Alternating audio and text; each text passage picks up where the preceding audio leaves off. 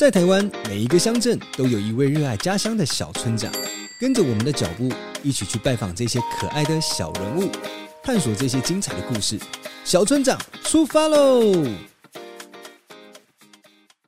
大家好，欢迎来到小村长，我是主持人甘文创的执行长林俊成。那我们呃这一次呢，有个很特别的系列节目，叫做“在地青年来炫秀”。那这个系列节目呢，是由经济部中小企业处来支持直播的，同时呢，由中国文化大学还有甘乐文创共同来执行录制。在这系列的节目当中，我们邀请一些青年创育坊的伙伴们，请他们来跟大家分享他们如何在地方的生根，然后特别是我们以绿色永续这样的一个呃主题哦，来谈谈到底他们用什么样的方式来执行这些创业的难题，然后透过这样的陪伴呢，去协助更多的青年找到回乡创业的这条路。那这一次在第一集的呃节目当中。我就邀请了一个非常熟悉，也是我们三峡新北三峡在地的伙伴，就是绿叶茶园的负责人钟明贵阿贵大哥。那邀请他来跟大家聊聊他这几年哦返乡创业的故事。欢迎阿贵大哥！大家好，各位听众，大家好。是啊，我是绿叶茶园啊钟明贵。阿贵大哥，你返乡几年了？大概有七八年的时间。哦，其实才七八年，不不长哎。对，我是到后面来啊，父亲他年纪又比较大了，然后一直希望我能回家帮忙，所以我才选在选择。刚好那时候也是刚好呃结婚了，那结婚之后想说呃换个人生的跑道。是是是，那我非常好奇，是你在结婚前在返乡前你是从事什么样的工作？呃，我之前都是在开大客车。出社会之前就是梦想，就是想要开这个游览车啦。哦，那又想说可以边开车又可以边玩，这样这样的工作很新形式好像不错，这样对 对对，好像不错。所以你那时候也算是创业吧？开游览车不是也要自己有自己的大客车吗？呃，没有哎，那个时候都是公司的车哦，呃，不算说不算是自己买车去考行，就算是公司的车这样。你就是让让人家公司去聘雇你就对了。对对，那我就算是就像是上班族这样子。我觉得很特别，怎么怎么很年轻就有这个志愿说要开大客车？应该是本来的个性也是蛮爱玩的啦，就是想要到处玩这样子，然后觉得说，哎，又可以工作，然后又可以玩，又可以又可以赚钱这样子，好像这个。工作好像想想好像不错，这样，对对对。那这份工作你做了几年？大概有十多年的时间，哎，十多年也蛮长。可是为什就是为什么你后来会会选择放弃掉这份开职业大客车的工作？其实那时候薪水应该也不错吧？是不错，因为那个时候我开车开车虽然时间长，但是它整个待遇是不错的。平均好的话，大概我有接近快最多最近有快接近十万块的的待遇，这样是不错。跟一般上班族比起来是比较高，但是就是时间长。嗯，时间长，所以最最长连续开车要开多久？大概十几个小时。哇，开车开始对对对对，所以一般人如果说嗯不习惯的话，还是比较不能够接受这样子的工作的形态，嗯，因为时间很长。嗯，对对。那开大客车有没有职业病？常人家想说坐椅子坐太久会有什么之类的？有些有，有些会呃，比如说坐太久啊，他一些还是职业病还是有，他一个坐骨神经啊，或者是坐太久他腰啊这样会不舒服，这样还是会有哦。所以呃，开了十多年的大客车，那后来你刚刚提到说是因为爸爸年纪大了，然后又刚好同时结婚，对这两个因素让你决定先转换跑道。对对，因为父亲他之前一直跟我 提醒了，他其实他老一辈的想法就是希望说，呃，我能回家去传承留下来的这个产业。嗯，对，因为呃，我们本来是新主人、新浦人，是，那是我阿公，他大概我爸爸小学大概三四年级的时候就搬来三峡，嗯，然后开始在三峡的山区开垦茶园。而且那个时候早期来的时候啊，并不能办没没有办法去选择，就我们是后面来的，没有办法去选择那种比较平的地，所以我们都在很高山、很陡的那个山区在那边开垦山坡地。对对对，所以我很佩服我阿公、我爸爸那个年代那个啊，很辛苦啊。我去做之后，我才知道说。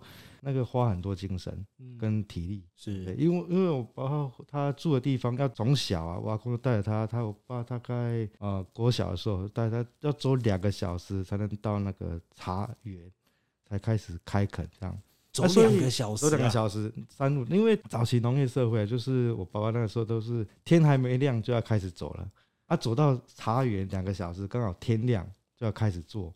啊，做到晚上啊都看不到路了，才走回来这样。你现在也是这样吗？我现在是没有，现在有车。现在大家开的，而且现在我在想，我在开车就要开那么久，那以前的人都靠走路，真的很辛苦。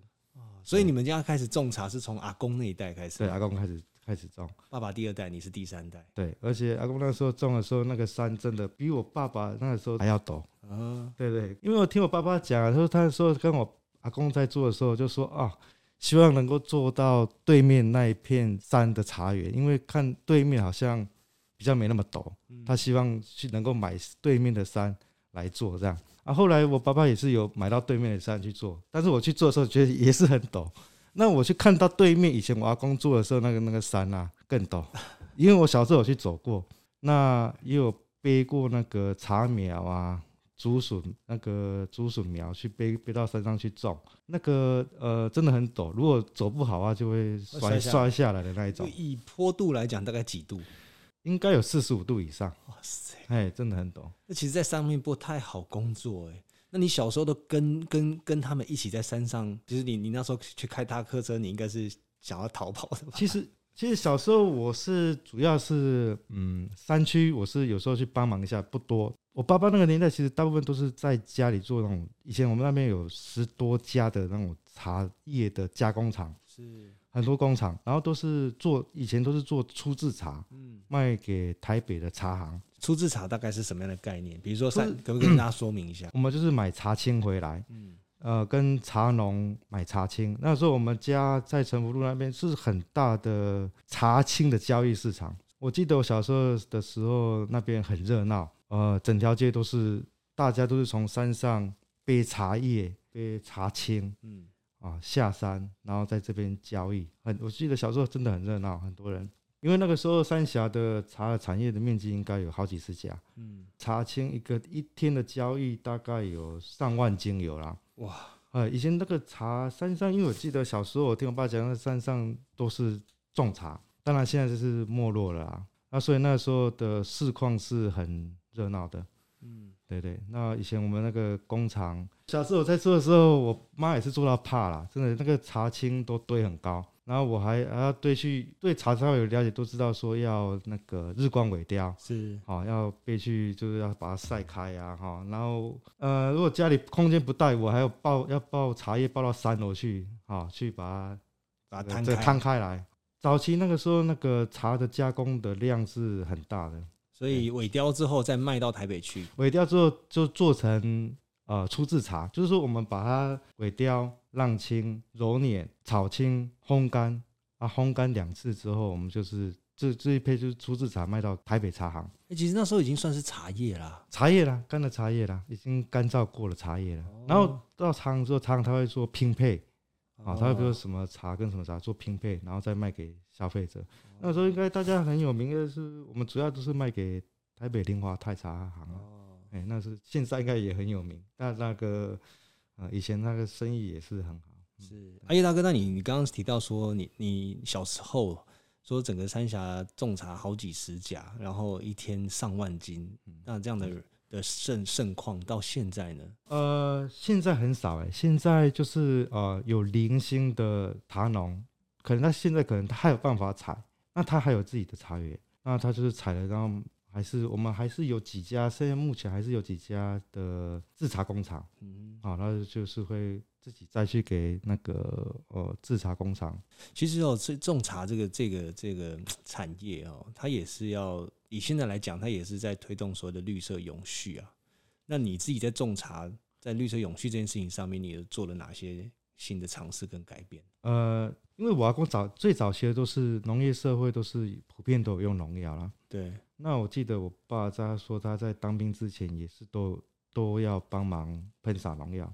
那他是看到很多喷洒农药中毒的也有，那就是说土地的情况，这个土壤啊会越来越干。嗯嗯。哦，那没有办法保湿。是。所以之后他自己去开垦茶园子之后，我们就从来都没有用使用农药，连有机食材我们都没有。哦，就等于有点像是现在说的野放这样子。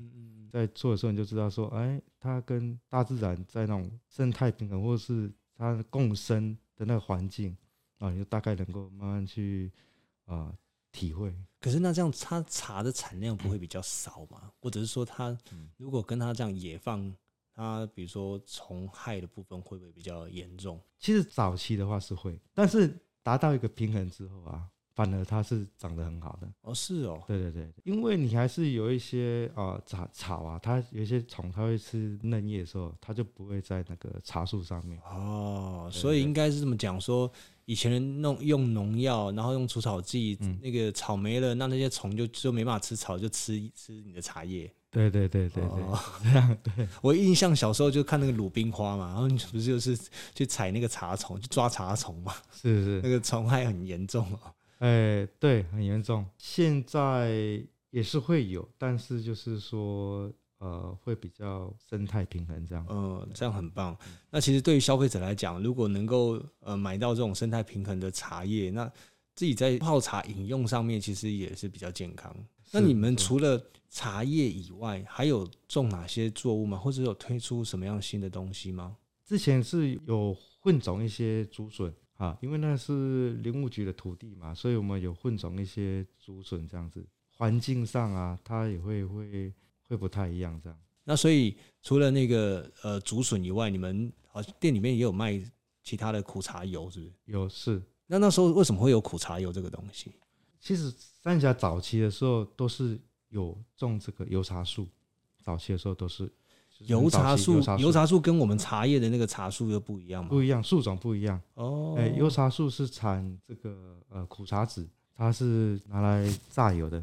哦，所以跟我们自己在想象说那个茶籽油就是就是我们泡茶茶的那个茶树自己长出来的茶籽。不是这个不一样，呃，不一样。它有两个品种，一个是油茶树的种子，它我们一般普遍是称苦茶油啊。那另外一种是茶树的种子，统称它叫茶籽油，就是茶树的种子跟油茶树的种子是这两种是不一样的。哦，但茶籽油的话，就是我们真的平常你们在采茶叶的这个茶树茶树茶树的种子，没错。哦，是这两种，所以你们另外的是苦茶苦茶油，我们这两种都有，都有。其实这这两种油都很好。那茶籽油是比较偏红色，然后比较香。嗯，对，一般老一辈的人，我一些遇到一些客人，他就会很怀念那个味道。等下油哈，那种香味，他拌东西啊，拌普遍是拌面线、拌菜很香。那你们你们为什么会有种苦茶油？因为本来我们是有种一些苦茶籽，那我们当地也有很多。这个原本它就有这个苦茶籽，但是几年前的这个食安风暴之后，就越来越多人认识这个苦茶油。嗯，那本来他本来有在种，他荒废的，他现在也回去采摘这个苦茶籽，因为苦茶籽他们原本经济效益比较没有，之后就可能就荒废。可是它野放也没有关系，其实它也不需要用太多农药。那所以他现在有这个需求了。有这个经济效益，他有些就会回去再采这个苦茶籽这样。但一般人大家的印象就是苦茶油都是说很，好像是这种长辈才会去去买，才长辈才会用，老人家才会用的。对对对，这种产品啊，那这样的印象其实在这个市场里面就很受限，对不对？就是比较小众的市场。对啊，其实我也一直在想说，像这种苦茶油这种，怎么让年轻人去接受，或者是他想要去尝试，或者想要知道它的好，可能他能够多一些比较有呃养生的概念。对，因为它的确就是说它比橄榄油还要好，但是一般就会觉得说，普遍还是觉得说比较认识橄榄油，然后也会觉得橄榄油好像料理上感觉上比较时尚一点。嗯，那我觉得可以改变苦茶油的形象。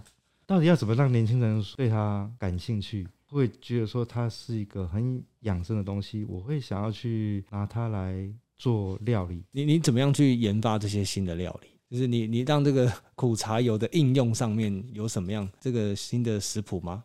甘乐食堂啊，他们就是有去尝试说用这个苦茶油来做料理。变化出一些简单或者是新的菜色，这样子让一般可以说，哦，我们可以从从简单的去料理这个苦茶油，然后先去认识它，这样。那食堂他们也有食材的照片，然后又有推在他们的菜单上面，就是这是一种就直接对消费者直接的接触推广，这样。是是。那那个阿贵大哥，我很好奇，是苦茶油到底有什么好处啊？其实老一辈知道的苦茶就是普遍就知道就是固味。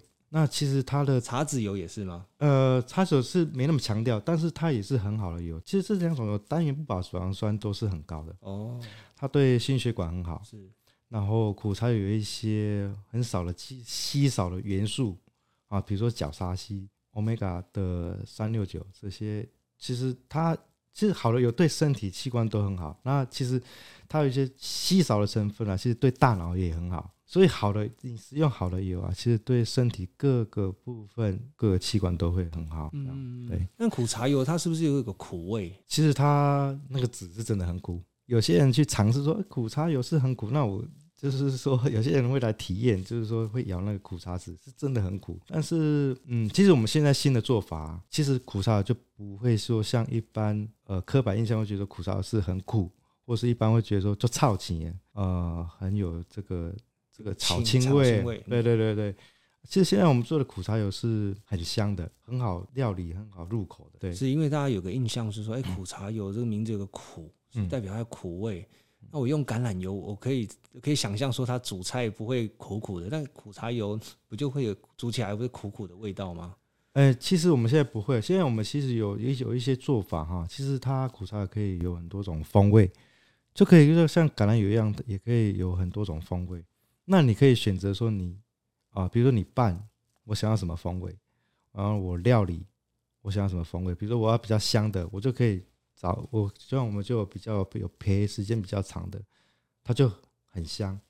那温度稍微调高一点，它呃做出来苦茶就很香。哎，这个风味还可以调整，可以调整。是是在你们在制制作这个苦茶油的时候就进行风味的调制是吗？把温度降到最低的，大概四五十度，就一般。哦，一般一般直接会称它是冷压的苦茶油，那这种这种风味就比较原味，你就可以吃到原本苦茶油它那种原本新鲜原味的那种味道。这样，像我们今年呃，在像应该算去年了哦，跟阿贵大哥在合作在创育坊的这个案子上面呢，就是也开始推动一些算教学的部分，试着让一些学校的孩子也可以去认识，就是阿贵大哥他们怎么样在。培炒这个茶油，那我想很多听众或者是消费者可能对于茶油的制成，其实也蛮好奇的。那山上采下来的茶茶籽怎么样变成一滴茶油？阿贵大哥会跟大家稍微在线上教学一下。其实我很感谢甘乐的团队啊，就是说，其实我们有很多想法，但是就是说，嗯，我们缺少像甘乐这样的团队，能够把一群人啊，可以带到乡下。带到产地去认识，其实像像上次办一个活动，就是带小朋友到这个油茶园。嗯，其实嘛，很多小朋友你没有带他去，他就是说他原本就对这个完全是很陌生的，都没有接触过，没有看过。然后他会跟他原本想象，或者是说会有会有，其实会有很大的落差。对，像他小朋友吃到苦茶油，他就说啊，怎么那么香，那么好吃这样子，就原本跟他的。想法就会有很大的落差，嗯，对，所以说这个是一种体验，当然体验他们每个人的感受不一样啊，就是说这就是体验的这个价值的的上面这样。是，那那个苦茶油的制成呢？怎么做出那一滴？呃，其实我们有尝试过做几种风味不同的油，就是说，比如说老一辈啊，他都比较喜欢很重视香味，所以我们会会把这个培的时间拉长。那温度稍微高一点，其实苦茶油是怕说高温去破坏它的营养价值啊。那像这样子的风味就很适合老一辈的，因为他就喜欢这样风味。但是年轻人呢，他会比较喜欢啊原味的，可能他有一些尝试一些其他橄榄油啊，所以他会比较偏向一些坚果香味、比较原味的那种风味。这样还可以做得出坚果香味？可可以可以。对对对，我会尝试不同的呃风味这样。那你一直说烘焙焙炒这个东西是茶油采下来之后要炒过吗？呃，没有，就是籽籽，我们一般采下来啊，会先呃会先初步的剥壳，剥壳然后晒干，嗯嗯，还要晒干，对，晒干，然后就是说它的含水率我们会降到最低，嗯，然后再进行脱壳，然后再焙炒。然后再进行压榨，这样。哦，所以这整个工工序就是都在你们的工厂里面去完成。是。然后我我记得以前的这个茶油包装其实很丑哎，你们后来好像又重新推了一个品牌，是不是？是没错。其实因为一般其实传统的装苦茶油的瓶子都是绍兴瓶，嗯，那种一一一公升的那种绍兴绍兴酒的那种瓶子，对对对对。那其实做一个新的品牌，先让外观稍微时尚一点，这是最基本的，都让它有点变化，这样。设计感，对对，设计感对。所以，我呃，我们也有选择，也有视角屏，那也有传统的绍兴瓶这样子。后来哪一种卖比较好？嗯，其实他这个这老一辈哈，他还是老一辈的课程还是比较多，还是会所以所以所以买绍兴瓶的的客户还是会比较多。是。那那阿贵大哥，你从呃七年多前回来接手绿叶茶园。然后也呃成立了新的品牌，呃茶油先生嘛是。那这段路这七年多来有没有什么样的困难？其实像我们年轻回去的时呃的时候，都会有很多的想法啊，比如说我要做品牌啊，我要怎么行销啊。但是有时候想法真的都是很美好，但是实际去做的时候，跟想了又都不一样。所以我就是说，像甘乐这样子在地的这种啊创生的这种。团体对我们是有很大的帮助，因为呃，旁观者清，就是站在旁边，就是说你会知道说，我们最需要是推给年轻人，然后就是说新的品牌，我们要怎么去塑造，嗯，对，那怎么去推推广给年轻人，或者是说一个新的品牌形象，这个是真的要去做的时候，真的是需要一个一个旁观者或者一个团体来帮我们这个真的去做执行跟想法上面的。连接这样是，所以你刚刚说想法很多，但做起来有有很大的差别，差在哪些？你可以举例一下，比如说你之前有哪些想法，但后面做起来，其实这这很就是一开始，其实大部分都会想，就想说啊，我就是做一个牌子，我就设计一个包装，我就放在网络上卖，我就放上去，我就可以卖得很好。其实实际的情况是一个月就是也卖没几瓶这样子，对，所以说。呃，可能说农业，可能它也是要接地气，就是我们实际说到底要怎么去推广，可能说可能有一些根本的，实际上要怎么去做，去怎么去执行这一方面，真的是需要有经验的人啊来带这样子。是，其实我觉得哈，这个就是创意坊很重要的这个价值，有一些创业经验的伙伴可以携手带着这些想要返乡创业的这些在地的团队。那手把手的带着，然后通过这种新时代的这种，不论是行销啦、包装的设计啦等等这些新的观念，能够让更多的创业者能够在地方哦，能够发扬光大，那把在地好的这个风土跟物产都能够推得更好。其实虽然阿这个阿贵大哥哈很很很在地哦，那在种植苦茶油，但也用这种自然农法啦、有机的方式在栽种，所以。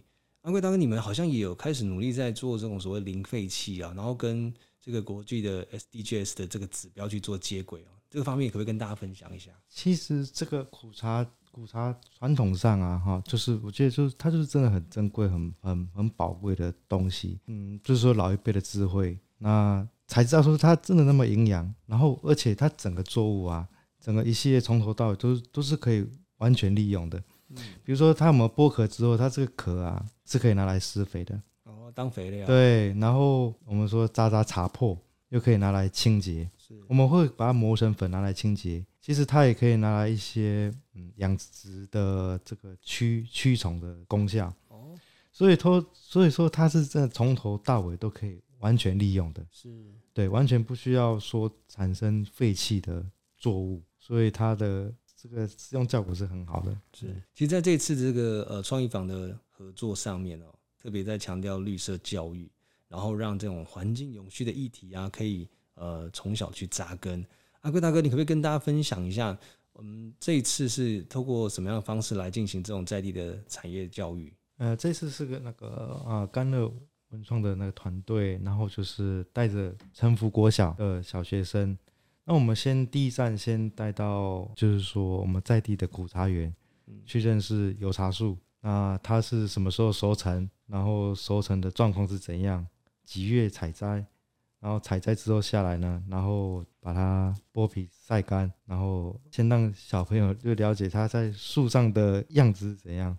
后来第二站带到我们的榨油工厂，工厂因为有很多很多籽嘛，有茶树籽、小果的苦茶籽，就是台湾原生种珍珠子、小颗的珍珠子的苦茶籽，还有大果的苦茶籽。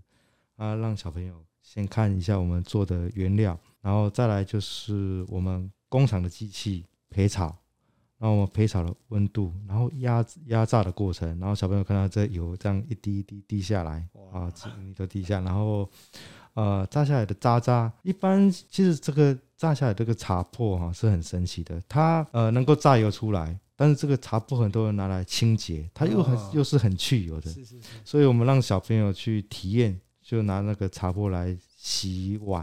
因为那我们洗这个碗，我们还特别就是用很油的，用传统不是用传统的那个面线，嗯，对对，我们还有拌面线给小朋友吃，然后小朋友真的是很可爱，就是说他们呃有些可能从来没吃过，哦，他们就觉得说真的很香很好吃，拌面线真的很好吃，对对，多吃完这样，对对。啊，所以说嗯，都给小朋友不同的体验感受，无感体验，对，也亲自走到产地现场，对对对对。这真的是最最棒的一种教育模式。对，而且我们也直接就是说，从过滤的机器就是地下油，就直接就是生饮，对，跟小朋友吃吃看，说它它它味道是怎么样。这个其实对于嗯教育啊，就是对于未来要吸引年轻客群，这真是一个很好的方式，让小朋友从小就知道苦茶油，从小就接触。因为一个小孩呢，家里面大概就有三到五个大人，好，这是一个最棒的推广的过程。是是是，所以说我就很感谢说这个甘乐团队，就是说带不同的团体，可以把人把他带进来，对，让他去啊了解。那其实嗯，像阿贵大哥他们在三峡种茶、种这个苦茶油，其实哦有已经非常长远的一段历史，因为从阿公嘛，然后到爸爸到他已经第三代了。那我想哦，这样的一个好的产业，应该要能够永续的往下发展。所以哦，其实，在不论在生态的部分啦，或者说产业经营的部分，其实都需要大家一起来协助。那我们希望说，能够一步一步的让这个好的产业都能够在地方的落实。那阿贵大哥，你可不可以跟大家分享一下哦，在去年这个创意坊呃提供的这些协助之后，其实对整个整个产业或对你们这个品牌来讲，有没有什么样的一些影响？呃，像现在比较初步的计划，就是说。因为我们的优势是说，我们现在目前至少还有一个有一个店面，那这个店面也经营很久了，也是有一个基础。因为从我爸爸开始之后，我们就是工厂兼店面，就一直啊也有十多年的时间了。是，那这个店面也是一个基础。那就是说，在这个基础上面，就是说，嗯，我们怎么去吸引啊年轻人，呃，能够进来这个店面？呃，现在就是说，呃，刚才。团队也帮我们，就是说介绍，呃，就是说设计这个招牌，是新的招牌的设计，对对对对。那这个招牌的设计啊，我很喜欢哈，因为它不像说一般的，就是请招牌设计，它就一个称而已嘛哈。我们有一些文创的感觉在里面，然后也有一点呃，感觉就是说很朴实的这个形象。然后还有一些手绘的，我们的一些呃风格在风格在里面，苦茶籽啊啊茶叶，对手绘在这里面这样，就更凸显这个品牌的这个元素。是，其实像我觉得哈，在地的伙伴就是可以有有更多层的一些连接跟合作，所以我们在这次的呃创意坊的合作上面呢，也协助阿贵大哥，除了刚提到的招牌设计以外，也帮到餐点的应用，因为。我想很多人对于苦茶油，我自己也有这种刻板印象，到底怎么用？好像单单纯拿来喝吗？可是我不可能每天都去喝这个油腻腻的茶油啊。可是这个露菜到底怎么露菜？跟橄榄油的应用是又一样吗？所以我们在在餐点上面就做了一些新的食谱，那也包含到呢，也把这个油品呢直接应用在我们的餐厅里面，让消费者也可以直接接触得到，然后也可以看得到他们的品牌故事。那阿贵大哥有没有呃一些建议给未来如果想要加入在地青年创意伙伴的这些团队？我希望说，就是年轻人他有很多，就是说他从呃旁观者里面来看这个农业的话，我觉得说能够结合不同领域或是不同团队想法。然后可以连接很多，其实有很多不同在不同领域的地方，他的可能对农业的想法会不一样，然后可能他有很多的创意在里面。是，这是我们在地在农业，我们自己在操作，就是每天在山上，可能也没有想那么多，然后也没有办法接触到，因为我大部分时间都在这个农地上，也很少接触到各领域的人。那我这可以说，嗯，结合各领域的人，因为想法会不一样，然后可以连接的。事物东西也会不一样，是，然后或许可以串出一个一个什么样的啊东西出来，一个产品出来，或是一个呃地方创生，或是一个形象，或者是在地，或是食有食品的东西也不一定。对对对，我想可以做很多的呃创意的激荡啊，这样对。其实我想哦，这几年嗯，应该都有很多人也有这种理想的生活，那这种理想生活就是往农村啊 前进。那但是理想跟现实当中可能又有很大的落差，就是这种呃在农村里面创业啦，好在农村生活啊，它其实跟跟现实的状况可能又有一些不一样。阿贵大哥，你你最应该你最直接吧？你 当时的想象跟后来最大的落差是什么？其实当然很多人做事情都是有需要一些热情啦，但是我持续做农业的时候真的是很辛苦。对，从容是真的很辛苦，因为我们做有机嘛，就是草啊，就是永远都除不完，对，除不完的草，做不完啊。对对，你今天做好这一区的，隔隔几天，对对对，那一区又开，就整个又都是草了。草真的长得真的很快，就很快就盖过你的作物了。这样，那其实农业真的还是我们仔细在做从农的人，真的是还是靠一些意志力。像我爸在讲啊，哈，这个做农啊。不能有一天懒惰了，你一天懒惰啊，你就不你就没有那意志力再做下去。所以说，这个持续去从农的是真的很辛苦。嗯呃，像以前我在想说，为为什么我爸爸他那么辛苦，要一直坚持做下去？因为他也是想说，是他爸爸是要为那么辛苦，就是要传承留给他的。他也不是为了说自己啊中了这个要要要留给自己要赚多少钱。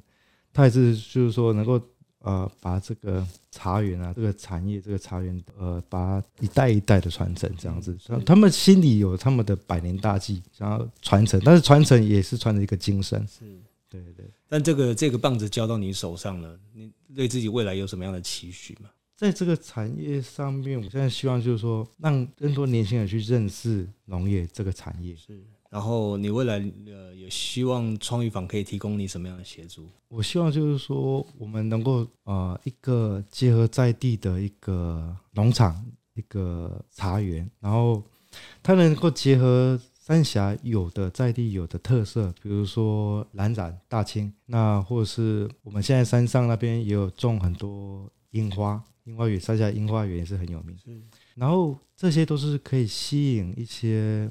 年轻人他可以来到这里，他就可以体验到很多。他除了看到漂亮的樱花，在地创生的大青，啊他也可以间接可以认识到茶园啊、油茶树啊、苦茶油啊。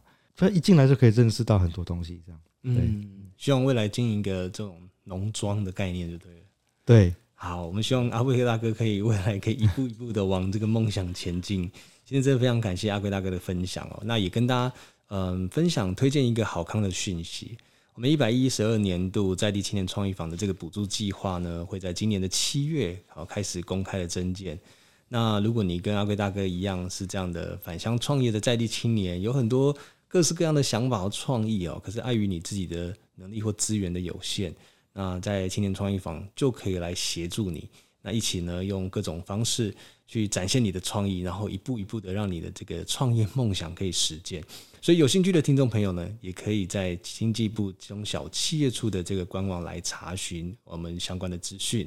那也非常感谢阿贵大哥在今天跟我们分享你宝贵的故事。希望大家未来有机会哦，到三峡城福这个地区的时候呢，哦，那可以到阿贵大哥他们的店铺跟他们的农场来走走。谢谢阿贵大哥，非常谢谢各位听众，谢谢精神执行长，谢谢，谢谢，拜拜。你也喜欢台湾这片土地上的故事吗？欢迎订阅小村长的 Podcast 跟 YouTube 频道。小村长继续带大家去探索台湾土地上的美好，及拜访每一个乡镇的小村长。您的订阅是我们持续记录与直播的动力哦。小村长，我们下次见。